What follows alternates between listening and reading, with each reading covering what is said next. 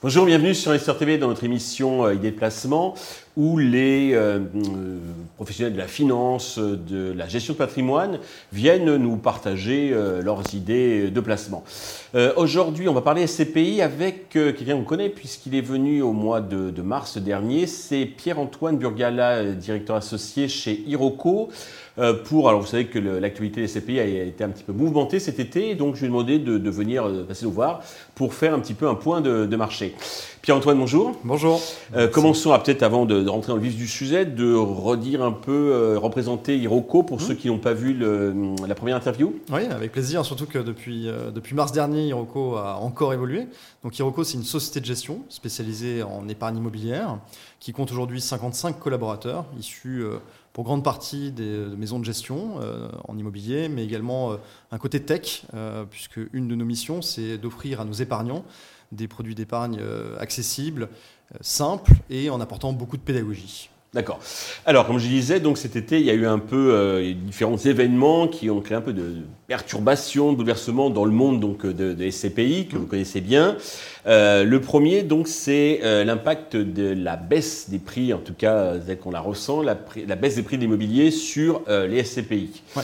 Quel est, euh, l'impact de cette baisse des prix? Alors, effectivement, euh, depuis un an maintenant, euh, on connaît une crise économique sans précédent et qui, surtout qui a été très brutale. C'est-à-dire qu'il y a eu une hausse des taux de la Banque Centrale Européenne qui a été assez dynamique, voire violente, et même inédite, puisqu'on a pris 400 points de base depuis, depuis un an. Et bah, l'immobilier fait partie de ces classes actives directement corrélées au taux. Et donc, ce qui s'est passé, évidemment, c'est que comme les taux évoluent à la hausse, l'immobilier doit corriger. Et donc, euh, une SCPI, par définition, a un sous-jacent immobilier. C'est une société civile de placement immobilier. Mhm. Et donc, forcément, si l'immobilier baisse euh, en prix, ou en tout cas s'il y a un repricing sur l'immobilier, les SCPI doivent être impactés. D'accord. Euh, surtout qu'en plus, l'AMF a demandé donc de revaloriser aux SCPI, donc de revaloriser leur ANR, leur actif net euh, et donc euh, de facto leur part sociale, enfin le, montant de leur part. Alors effectivement, euh, le rôle de l'AMF, c'est aussi de s'assurer que les épargnants soient protégés. or, qu'est-ce qui s'est passé cet été?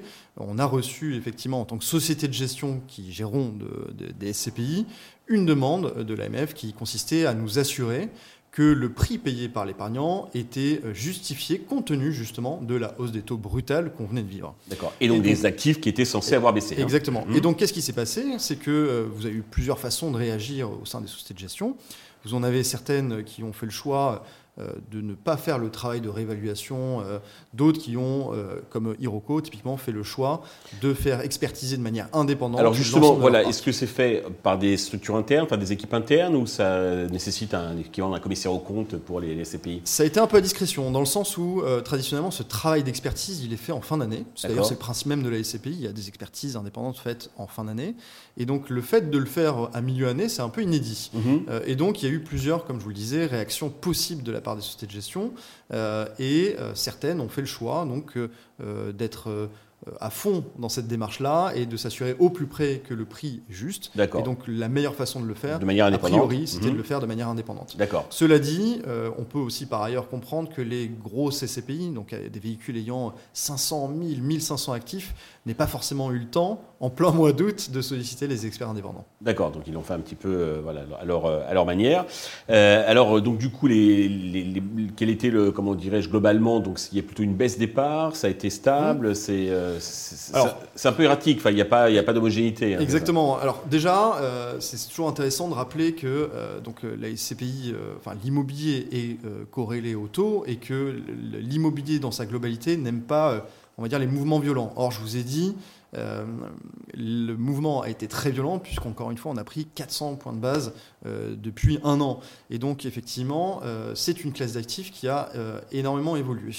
Et en fait, ce qui a vraiment, parce que c'est pas nouveau, on l'a connu à l'été dernier, ce qui a vraiment marqué le coup cet été, c'est que coup sur coup, on a des gros acteurs de l'industrie, typiquement Amundi, AEW, BNP, donc, qui a été suivi par quelques SCPistes généralistes, qui qui ont annoncé euh, diminuer euh, leur prix de part. C'est-à-dire que pour la première fois depuis très longtemps, certains acteurs ont dit au marché que le prix de part n'était pas cohérent par rapport à la valeur intrinsèque de leur patrimoine. D'accord. Et donc c'est ça en fait dont s'est emparé largement la, presse, voilà, donc il faut qui a pas mis le faux poudre, en tout cas qui a ah, il y a quand même il a des collectes aussi. Exactement, qui n'a fait que rajouter hein, plutôt euh, un peu de, de un côté anxiogène, voilà, et qui fait qu'au final on est passé d'une crise économique presque à une crise de liquidité. C'est-à-dire j'ai peur, il y a de la défiance, je veux surtout pas être le dernier, donc il faut que je sorte. D'accord. Et ça c'est dommage effectivement, euh, parce que tous les véhicules ne se comportent pas de la même manière. Il y a certains gagnants et certains perdants, comme dans tout marché. Alors justement, on va essayer de faire un peu le tri, donc parce qu'il y a quand même certains gros acteurs ont, quand même été, alors ça reste comment dire par rapport à leur masse, la décollecte est peut-être pas très très significative, mais euh, il, y en a, il y en a quand même eu.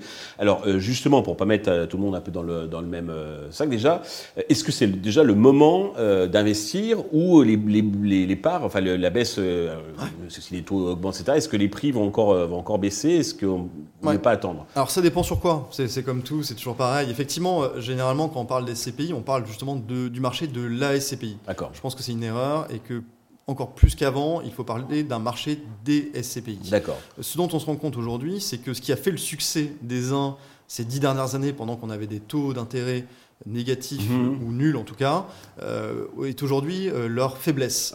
Euh, et en parallèle, donc, les véhicules qui n'ont pas profité de cette historique-là et qui sont très récents, eux, se retrouvent dès lors qu'ils collectent, hein, parce mhm. qu'une SCPI qui ne collecte pas n'aura pas plus de performance qu'une SCPI qui, qui, est historique, mais dès lors qu'elle collecte, dans un, momentum justement où l'immobilier est en repricing et devient moins cher à qualité équivalente, bah, c'est peut-être une bonne idée effectivement de pouvoir investir. Nous, en tout cas chez Hiroko, vous savez, hein, Hiroko Zen est un véhicule qui est euh, dit récent, puisqu'on l'a mhm. lancé en novembre 2020.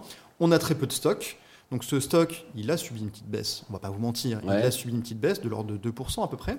Mais néanmoins, le gros du gros de notre collecte, il est aujourd'hui, euh, en 2023. Et donc, pour vous donner une idée, euh, on a collecté autant en 2023, depuis l'année début 2023, que depuis le début de la création de véhicules. Et donc on achète aujourd'hui dans un momentum qui nous, qui nous, semble favorable. Et effectivement, la conséquence de ça, c'est qu'en ayant fait ce travail d'expertise, on se rend compte que la valeur de notre patrimoine a progressé. D'accord. Au contraire d'autres véhicules plus historiques voilà, justement, qui s'embarquent un gros stock. Zen, voilà, est une, une, CPI assez jeune, etc., qui a constitué un certain type d'actifs, ce qui n'est pas le cas. Donc, si je suis euh, détenteur donc, de, de, de part d'autres types de CPI, j'ai peut-être intérêt à regarder s'il n'y a pas un arbitrage à faire. Certaines à les vendre pour se replacer là.